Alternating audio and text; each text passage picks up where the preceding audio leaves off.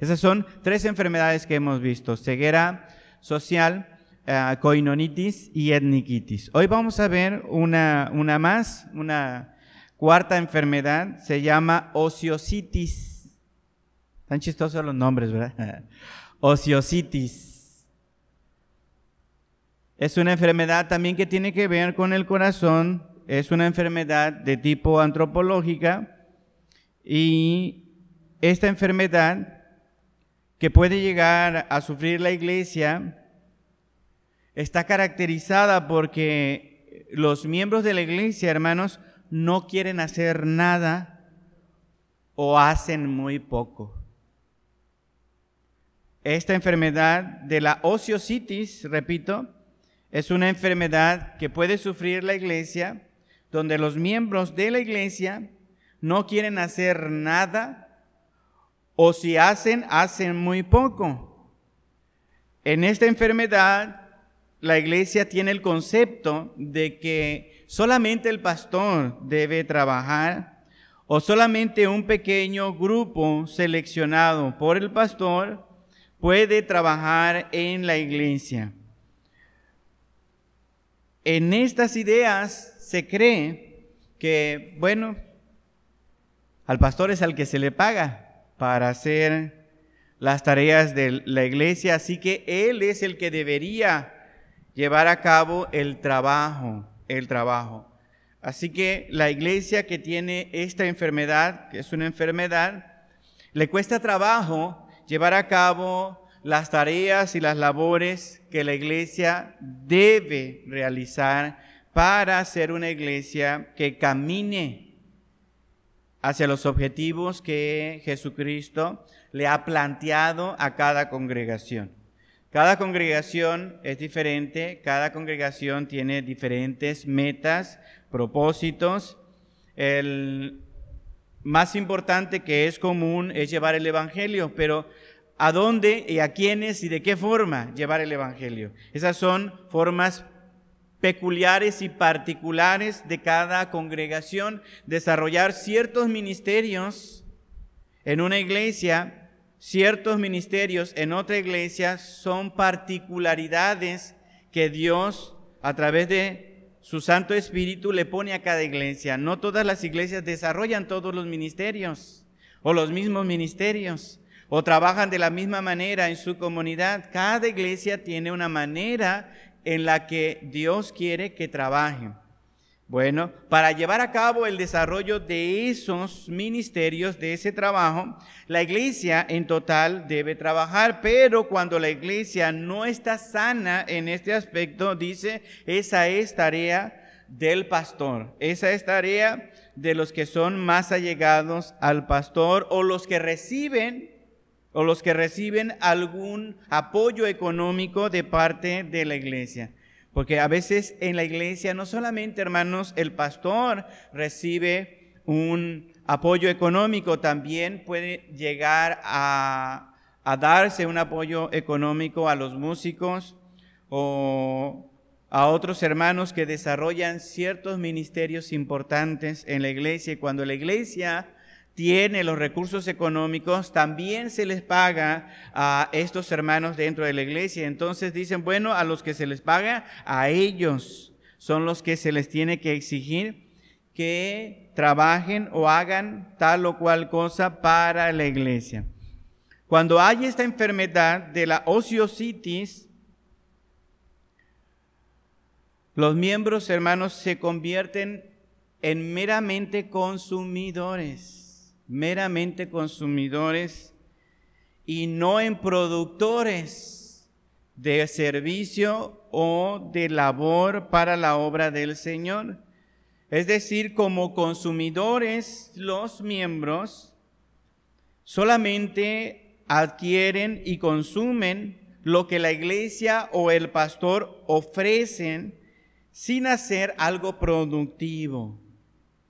Es decir, llegan a la iglesia, y se sirven de los cantos, se sirven de los cultos organizados, se sirven de las enseñanzas, se sirven de las predicaciones, se sirven de la consejería, se sirven de la atención a los niños, se sirven de los programas para los jóvenes, la salida de los jóvenes, se sirven de todos los programas que la iglesia tiene, pero nunca participan o se involucran en ayudar algunas de estas actividades.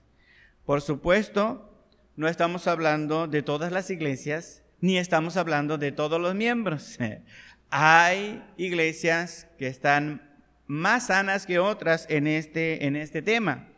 Y hay hermanos en las congregaciones que no necesariamente son ni el pastor ni están en el grupo de líderes que sí trabajan en la obra porque entienden cuál es su responsabilidad personal con Dios para llevar a cabo el adelanto de la tarea que la iglesia tiene. Así que cuando hablamos de esta enfermedad, hermanos, tenemos que decir que hay hermanos que se comportan así, pero hay hermanos que sí han entendido cuál es su labor y su responsabilidad personal, que no solamente son meros consumidores, sino que también son productores de servicios. Traen bendición a la iglesia, trabajan para la iglesia, colaboran con sus dones, colaboran con sus talentos y entonces la iglesia puede seguir avanzando.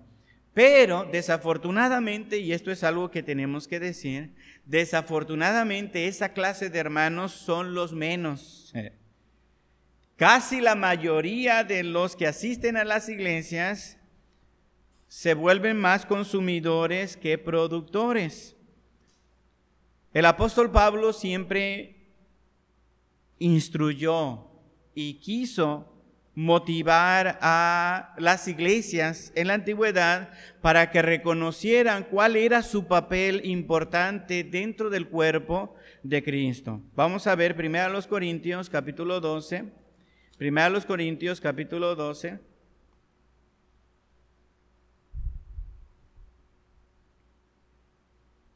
Versículo 4 al 12. Primero los Corintios capítulo 12, versículo 4 al 12. Ahora bien, hay diversidad de dones, pero el Espíritu es el mismo. Hay diversidad de ministerios o servicios, pero el Señor es el mismo. Hay diversidad de operaciones, pero Dios que hace todas las cosas en todos es el mismo. Pero a cada uno, note la palabra, pero a cada uno le es dada la manifestación del Espíritu para provecho, pero a cada uno, ¿se nota? ¿Ah? No es a unos cuantos, no es solamente al pastor, no solamente a los que están eh, involucrados, a todos Dice, a cada uno le es dada la manifestación del Espíritu para provecho, para, porque a este es dada por el Espíritu palabra de sabiduría, a otro palabra de ciencia según el mismo Espíritu, a otro fe por el mismo Espíritu, y a otro dones de sanidades por el mismo Espíritu a otro el hacer milagros, a otro profecía, a otro discernimiento de espíritu, a otro diversos géneros de lengua, a otro interpretación de lenguas. Pero todas estas cosas las hace uno y el mismo espíritu, repartiendo a cada uno, otra vez se repite, a cada uno en particular, como él, ¿qué hermanos? Como él quiere. Porque así como el cuerpo es uno, y tiene muchos miembros, pero no todos los miembros del cuerpo, siendo muchos, son un solo cuerpo, así también Cristo, así también Cristo. Entonces el apóstol Pablo enseña, y eso es algo que nosotros sabemos, que cada miembro, cada hermano que forma parte de nuestra congregación tiene una función importante que realizar en la iglesia le han sido dados dones, le han sido dado habilidades espirituales para que las pueda poner en, en el ejercicio de la labor de la iglesia. Si no se hace esto, hermanos, entonces el cuerpo con sus miembros se atrofia. Cuando un miembro no está activo, puede sufrir descomposición, puede sufrir de funcionalidad. Recuerdo cuando me fracturé la muñeca, tendría yo como unos 13, 14 años, jugando fútbol. Había ido al pentatlón allá en, Paraíso y teníamos un partido bastante acalorado.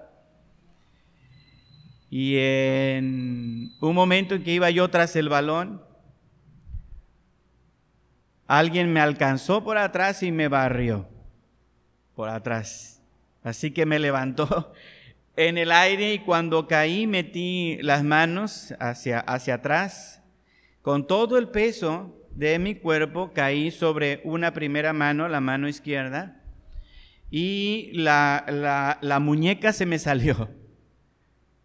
Se me rompió esta parte lateral de la muñeca, se rompió y se levantó. Eso me trajo un tiempo de inhabilidad, Fui al médico, me sacaron radiografía y me enyesaron el, brazo. Desde aquí, desde los deditos hasta casi el, el, hombro. Todo, todo el brazo estaba inhabilitado. Un yeso de esos que les gusta luego a los jóvenes poner ahí marcas. Bueno, lo tuve como, no sé, como dos meses, tres meses lo tuve ahí. Me picaba mucho, por cierto, la piel, pica mucho la piel cuando te ponen, no sé si todavía ponen yesos, pero en ese tiempo se, se hacía eso. Y mucho tiempo estuve ansioso porque me quitaran el yeso, no podía hacer nada, aunque yo quisiera, no podía hacer nada. Tenía que estar sin movimiento mi muñeca para que se pudiera rehabilitar. Cuando fui al médico y me quitaron el yeso, ¿verdad? Me dio un poco de preocupación, porque todo mi brazo estaba flaquito, flaquito, flaquito. Y lo comparaba con el otro, acá se veían los músculos. ¿eh? No, no es cierto, no era tan musculoso, pero sí se veía más llena la, el brazo derecho que el brazo, el brazo izquierdo se veía flaquito, casi como si el puro hueso con el pellejo, el puro hueso con el pellejo se había consumido y me costaba mucho trabajo moverlo, moverlo, me, dolía para moverlo, para extender el brazo, me, me dolía para hacerlo, la muñeca, moverla, me costaba mucho trabajo. Apretar, hermanos, apretar con esta mano me causaba mucho dolor. Tuvo que pasar un tiempo para que mi brazo empezara a tomar su funcionalidad, se rehabilitara después de haber estado algunas semanas, algunos meses sin funcionamiento. Cuando en la iglesia los miembros están sin funcionamiento, se ponen de manera personal un, yeso en su cuerpo para no trabajar en la obra del Señor. Entonces ese miembro, hermano, se hace se hace flaquito, flaquito, flaquito, se va consumiendo. Y cuando quiere empezar a, a, funcionar, le va a costar trabajo. Por eso es que es muy importante que los miembros del cuerpo estén funcionando en las diversas operaciones, en las diversas funciones que hay en la iglesia, porque en la iglesia, dice el apóstol Pablo, hay diversidad. Hay diversidad de dones como hay diversidad de servicios o ministerios. Todos entendemos eso, hermanos, ¿verdad?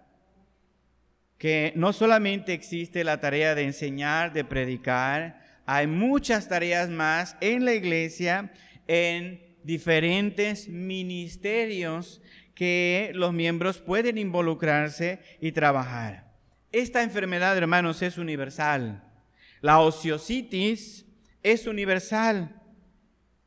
En cualquier grupo de pastores, si ustedes tuvieran esa oportunidad de platicar con un grupo de pastores, ¿no?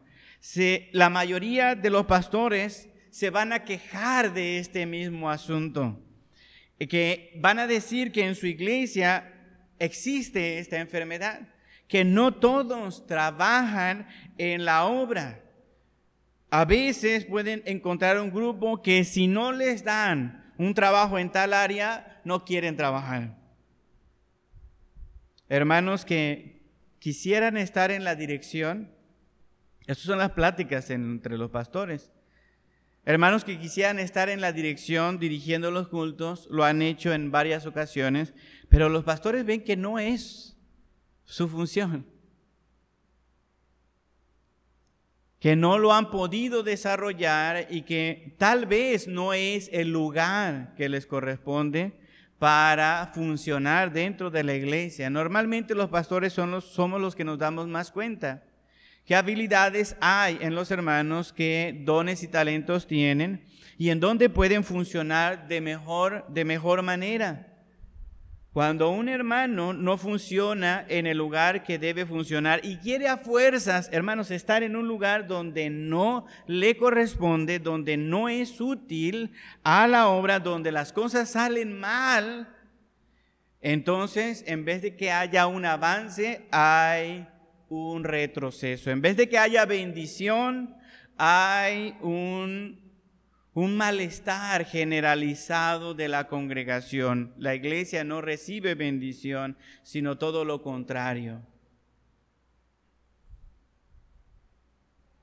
Todos nos hemos dado cuenta, hermanos, que les gustaría estar al frente dirigiendo, les gustaría cantar con micrófono abierto a todo lo que da, pero Dios no los ha dotado de una voz afinada de una voz disciplinada.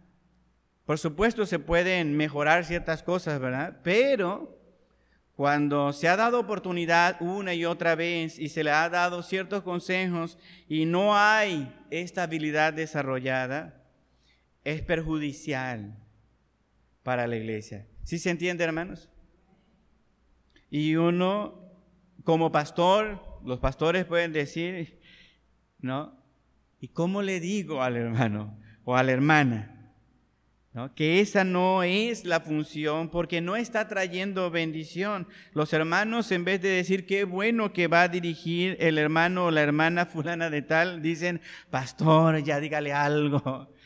Ya bájelo, bájela de ahí, ya no lo vuelvan a poner. Empieza el canto por un lado y termina el canto por otro lado. Y el piano va por aquí y el hermano va por allá y todo nos confunde. Lo mismo puede pasar en la enseñanza, lo mismo puede pasar en la predicación. ¿Qué dijo? ¿Quién sabe? Pero se echó como una hora ahí hablando y no supimos exactamente cuál era el punto de su predicación. Dijo tantas cosas, pero no se enfocó en algo que nos dijera, este es pastor, va a estar una hora hablando y no le vamos a entender exactamente qué es lo que dice. Tal vez es otra su área. Bien, la ociositis, hermanos, puede agarrarse de estos conflictos para no querer trabajar más. No, el pastor no me da oportunidad de trabajar en esto que yo quiero, entonces ya no voy a hacer nada. Ellos se lo pierden ya no voy a hacer nada. Y no es así como la palabra de Dios nos instruye. Cada hermano tiene una función importante, pero ¿qué tiene que hacer? Descubrir su función, descubrir sus dones, descubrir cuál es el área que el Espíritu Santo desea que cada hermano en particular desarrolle en su vida como parte de la iglesia. La enfermedad entonces es algo extendido, los pastores lo, lo experimentan de manera muy habitual.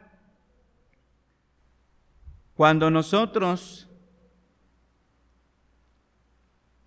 cuando nosotros como iglesia nos damos cuenta que la iglesia tiene esta enfermedad, Debemos procurar encontrar las razones de la ociositis. ¿Por qué los hermanos no quieren trabajar? Debemos encontrar esa razón para que el cuerpo avance, para que el cuerpo funcione, para que se logren las metas y los propósitos que Dios quería para la iglesia. De otra manera, la iglesia va a seguir estancada por muchos años. A veces los pastores, hermanos, a veces los pastores también tienen la culpa de que su gente sea ociosa. Porque a veces los pastores somos muy quisquillosos. Porque esa es la otra cara de la moneda, ¿verdad? A veces los pastores también somos muy quisquillosos. Queremos que las cosas salgan de la mejor manera posible, como si nosotros mismos pudiéramos hacer todo el ministerio en la obra. Y no es así. A veces como pastores decimos de que de que lo hagan mal, a que yo me sobrecargue de trabajo, mejor lo hago yo. Y muchos pastores son pastores orquestas en su congregación y lo hacen todos ellos. En vez de darle oportunidad a sus hermanos para que desarrollen ministerios. A veces los pastores es porque quieren que las cosas salgan bien, pero a veces también es porque los pastores tienen demasiada ansia de poder. Y esta es otra enfermedad que después vamos a, ver más adelante. El ansia de poder hace que muchos pastores no deleguen responsabilidad, no le dejen a otros hermanos en tomar decisiones en poder hacer las cosas de diferente manera como el pastor lo hubiera pensado o querido, porque no necesariamente cuando se hacen las cosas diferentes, no necesariamente es que se hacen mal. A veces necesitamos dejar que los jóvenes realicen los servicios de una manera distinta a lo que lo haríamos los adultos porque tienen una manera diferente de ser, un lenguaje diferente. Y no necesariamente lo van a hacer mal, ¿verdad, hermanos? Sino simplemente lo van a hacer distinto a como nosotros como adultos lo hacemos. Pero debemos nosotros darnos cuenta de cuáles son las razones por las que la iglesia llega a hacerse ociosa, a no querer trabajar. Sin duda, pueden ser a causa de los pastores, sin duda puede ser a causa de los hermanos. Debemos cada uno saber cuál es nuestra responsabilidad y debemos también aprender a cumplir nuestra responsabilidad que nos, se nos ha dado dentro del cuerpo. Los líderes de la iglesia, hermanos, debemos procurar cuando menos adiestramientos o talleres para que los miembros de la iglesia aprendan a, localizar su don. Enseñanzas que los orienten para reconocer cuáles son sus habilidades, tanto dones como talentos. Porque no solamente son los, dones espirituales, también las habilidades humanas que uno llega a aprender o a desarrollar de manera natural que son útiles a la obra. Las iglesias llegan a no crecer, a no llevar el Evangelio, a no caminar conforme al propósito de Dios cuando los hermanos no ponen sus dones y talentos en habilidad, en servicio a la obra del Señor. Recuerdo una hermana que siempre, siempre andaba batallando y siempre que se enseñaba de los dones espirituales decía, decía, ay pastor, es que Dios no me dio nada, yo no tengo gracia. Y decía, perdonen, pero así decía, yo soy una desgraciada. No tengo gracia para nada, no tengo don. No sé cuál es mi habilidad. Dios no me ha dotado de gracia. Por eso decía que era una desgraciada. En son de, de relajo, ¿verdad? Con el tiempo, en algún momento, por necesidad, alguien que normalmente hacía el arreglo en el templo, el arreglo floral en el templo, ah, no llegó, pero las flores estaban allí. Y la hermana se acercó y dijo, bueno, como no hay nadie más, empezó a arreglar las flores. Empezó a arreglar las flores. Y todo mundo, cuando terminó el culto, después de haber visto cómo había quedado arreglado, todo mundo se preguntó, ¿y quién arregló el templo? Nos habíamos quedado asombrados ¿Por qué? Porque aunque había una hermana oficial que hacía eso, pues nunca lo hacía tan bonito como a esta hermana le había quedado en esa ocasión. La primera vez que se involucraba en eso de manera fortuita, ¿verdad? por necesidad, y lo hizo más que excelente. Tenía esa habilidad para adornar, para combinar las flores, para poner el follaje y todas las cosas que se le ponen ahí para que se viera bonito, para que se viera estético. Y a partir de ahí, incluso a la hermana que le habían dado esa oportunidad tuvo que hacerse a un lado, voluntariamente decir, hermana, esto es lo tuyo. Y cada vez que había oportunidad, ella servía a la iglesia y a los hermanos de esa manera. Un arreglo, hermanos, en el templo, un, unas flores puestas de manera adecuada, estéticamente bello. Es una bendición para quienes, para quienes llegan. A la mayoría de nosotros, hermanos, nos gusta, aunque no sepamos reconocer del todo, nos gusta lo bonito, nos gusta lo estético, nos gustan las cosas bien hechas, que se vean bien, las podemos reconocer. Aunque no sepamos cómo hacerlo bonito o cómo quedarían bien, pero sí podemos reconocer cuando un arreglo se ve bien. Y hay hermanos que pueden tener este, esta clase de habilidades. No les podemos llamar dones, pero sí talentos que se han aprendido. Una iglesia normal, hermanos, una iglesia normal tiene alrededor del 20% de su membresía que hace labor en la obra. Y el 80% de la membresía es consumidora. Solamente el 20% trabaja en la obra. Y esto es algo probado, no solamente en la iglesia, sino en muchas empresas y en muchos lugares. A esto se le llama el principio de Pareto. El principio de Pareto. Siempre vas a tener un 20% de personas que hacen el 80% de todo el trabajo en cualquier área, en cualquier organización. 20% de las personas hacen el 80% del trabajo. Y usted quizá puede contar con sus dedos cuál es ese 20% de los hermanos en la iglesia que realmente están involucrados en la obra que hacen ese 80% del trabajo.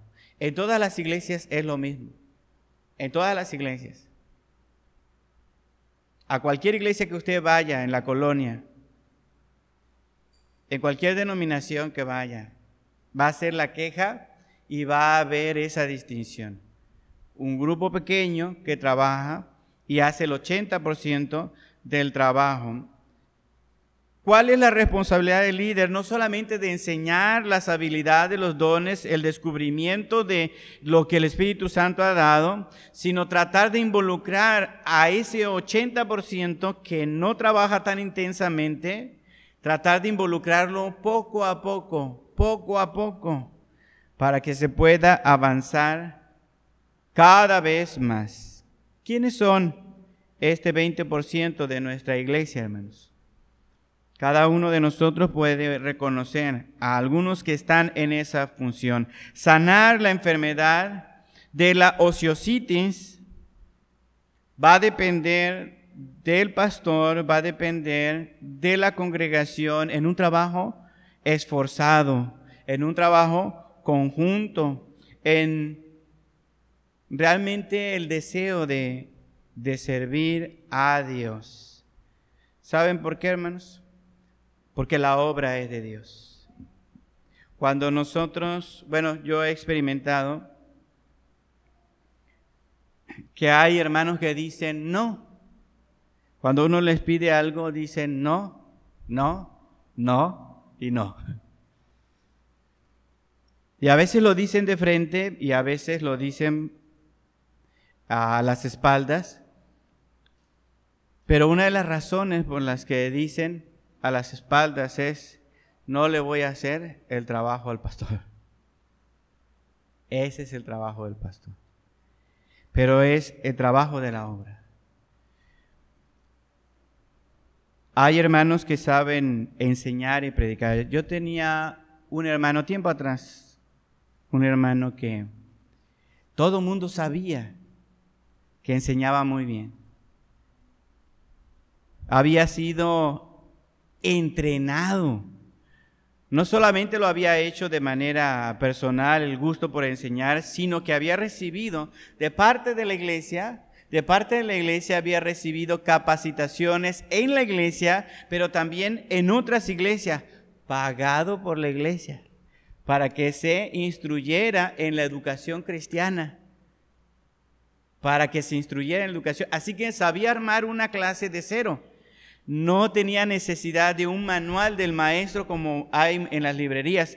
Este hermano podía sacar una clase él solo con todas sus características en una introducción, un propósito, una meta, ¿no? una verdad central, un cuerpo de enseñanza, una conclusión con aplicación, lo sabía hacer todo se le había instruido y se le había capacitado, pero cuando estaba de buenas lo hacía, pero cuando estaba enojado decía no, no, no y no.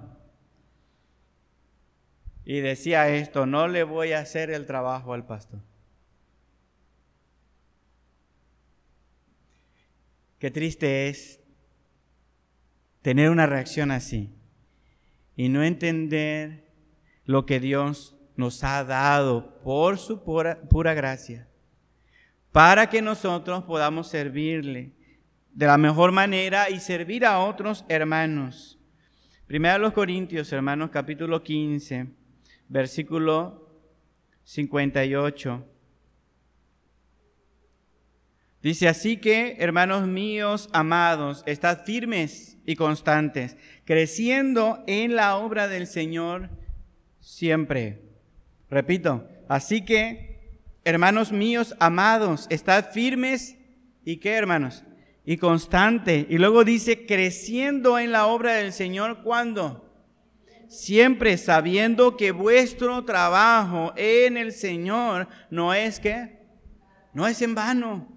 Cualquier obra, cualquier actividad, cualquier servicio, cualquier ministerio, cualquier labor que nosotros hagamos para el Señor, hermanos, para el Señor. ¿Qué dice ahí? No es en vano.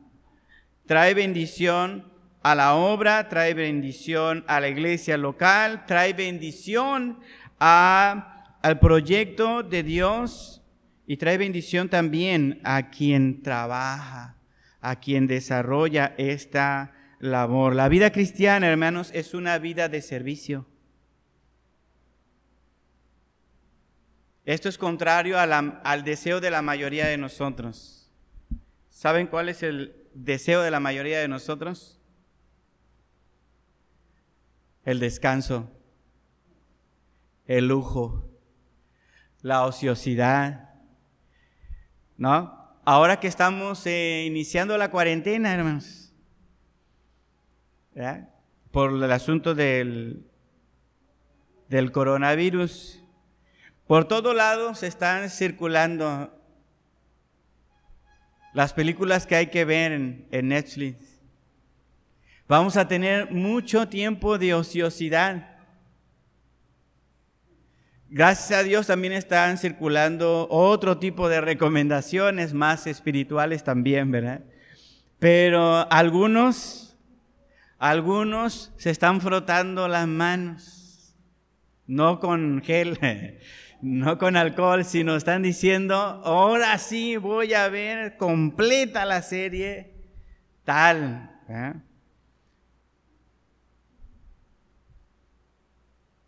Yo le decía a, a, Vero, mi esposa, que pues prácticamente en mi caso no va a haber descanso, ¿eh? porque la mayoría de mi trabajo es, es en casa, estudiando, meditando, elaborando los mensajes, los audios. Así que prácticamente eso va a seguir, va a seguir igual y está bien. Hay momentos para descansar, por supuesto, es necesario descansar. Pero cuando se nos extiende un periodo más largo, de manera natural decimos, ¿verdad? Qué bueno que voy a descansar. La mayoría de nosotros nos gusta ser atendidos, que nos den lo que necesitamos, que nos lleven el agüita, que nos preparen la comidita, que nos sacudan la camita, ¿verdad? que nos pongan nuestra, nuestra ropita bien acomodada, ahí en la ropa limpia, ¿verdad? Los zapatos limpios y acomodados para que cuando uno lo necesite, te bañas, vas a tu ropa limpia, vas a tus zapatitos bien ordenados. La mayoría nos gusta eso, ser atendidos. Casi no nos gusta servir. Y esto es algo que también nos pasa muy a menudo, nos pasó muy a menudo en la juventud, en la adolescencia. Voy a dormir hasta las 12 del día, hasta la 1, no me moleste. Algunos jóvenes tienen que ser también instruidos en el servicio al Señor y en el servicio en la casa. Hermano, no se sienta mal cuando usted presiona a sus hijos para que hagan labores en su hogar, porque los está ayudando a que sean útiles también en la obra. Nuestra tendencia natural es a no hacer nada, a ser servidos. Pero el cristiano está llamado a servir, a trabajar, a proveer para otros también bienestar. Bienestar. Es imposible que no seamos siervos siendo cristianos. Siervos de Dios. Porque ¿sabe qué? Porque también podemos ser siervos del diablo. Y tenemos que elegir si vamos a ser siervos de Dios o vamos a ser siervos del diablo. Al diablo le gusta la ociosidad. Que no te preocupes, que todo se caiga, que te llegue la necesidad donde estás. Pero a Dios no. Así que nosotros tenemos que saber ser siervos de Dios que trabajen para Él. Tenemos muchos ejemplos en la Biblia que nos sirvieron o que nos sirven, perdón, para ser fieles a Dios en el servicio. En Génesis capítulo 2, versículo 15, Dios ha creado un huerto y ha puesto ahí a Adán para que lo labrara y para que lo guardara. Le dio un trabajo que hacer. No le dijo, Adán, ya hice el huerto, hay comida para rato. Si te, da hambre y matas un animalito, no, no te levantes, nada más me llamas y yo te lo voy a, preparar. ¿Le dijo eso Dios a, Adán? Te voy a hacer un pato, un pavo, un gallinón. No, tenía que labrar. Adán tenía que labrar y cuidar. Hechos capítulo 10, versículo 38, hermanos, dice que Cristo anduvo haciendo bienes.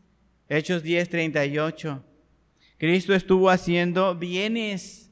Nuestro Señor que fue, es, perdonen la imprecisión, nuestro Señor Jesucristo que es el Rey del universo que es el rey de todo lo creado mientras estuvo en este mundo, hizo toda clase de bienes.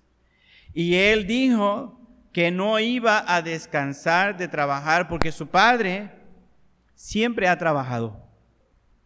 Los apóstoles, hermanos, siguieron las pisadas de su Señor y de su Maestro hasta que murieron. La vida cristiana es una vida que abunda en buenas obras que debe ser consagrada en fiel servicio a Cristo. Fiel servicio a Cristo, hermanos. Mateo capítulo 25. Mateo capítulo 25. ¿Cómo servimos a Cristo, hermanos? Yo soy cristiano, quiero ser fiel a mi Señor, quiero servirle a Él. ¿Cómo lo puedo hacer? Mateo capítulo 25, versículo 31. Escuche bien lo que dice la palabra de Dios, son palabras del Señor Jesucristo. Cuando el Hijo del Hombre venga en su gloria y todos los santos ángeles con él, entonces se sentará en su trono de gloria y se reunirán delante de él todas las naciones y apartará los unos de los otros como aparta el pastor de las ovejas, el pastor las ovejas de los cabritos y pondrá las ovejas a su derecha y los cabritos a su izquierda. Entonces el rey dirá a los de su derecha, venid benditos de mi Padre, heredad el reino preparado para vosotros desde la fundación del mundo. ¿Por qué? ¿Por qué? Porque tuve hambre y me disteis de qué? De comer. Tuve sed y me disteis de beber. Fui forastero y me recogiste, estuve desnudo y me cubriste, enfermo y me visitasteis en la cárcel y vinisteis a mí. Entonces los justos le responderán diciendo, Señor, ¿cuándo te vimos hambriento y te sustentamos o sediento y te dimos de beber? ¿Y cuándo te vimos forastero y te recogimos o desnudo y te cubrimos? ¿O cuándo te vimos enfermo y en la cárcel y venimos a ti? Y respondiendo el rey les dirá, de cierto os digo que en cuanto lo hiciste a uno de estos mis hermanos más pequeños, ¿a quién lo hiciste? ¿Cómo servir a Cristo, hermanos? ¿Cómo servir a nuestro Señor? Sirviendo a nuestros hermanos. Haciendo la labor de la obra de Dios, dentro y fuera de la iglesia. Aquí en la iglesia alimentamos espiritualmente, animamos emocionalmente, abrazamos, bueno, ahorita no, hermanos, pero también tenemos momentos para reconocernos, saludarnos y en algunos casos cuando se amerita abrazarnos. Y cuando se amerita, hermanos, en algunos casos, alimentarnos, compartiendo de nuestros víveres a los hermanos que necesitan. ¿Por qué? Porque no es a nuestros hermanos en sí, es a nuestro Señor Jesucristo que le hacemos ese bien.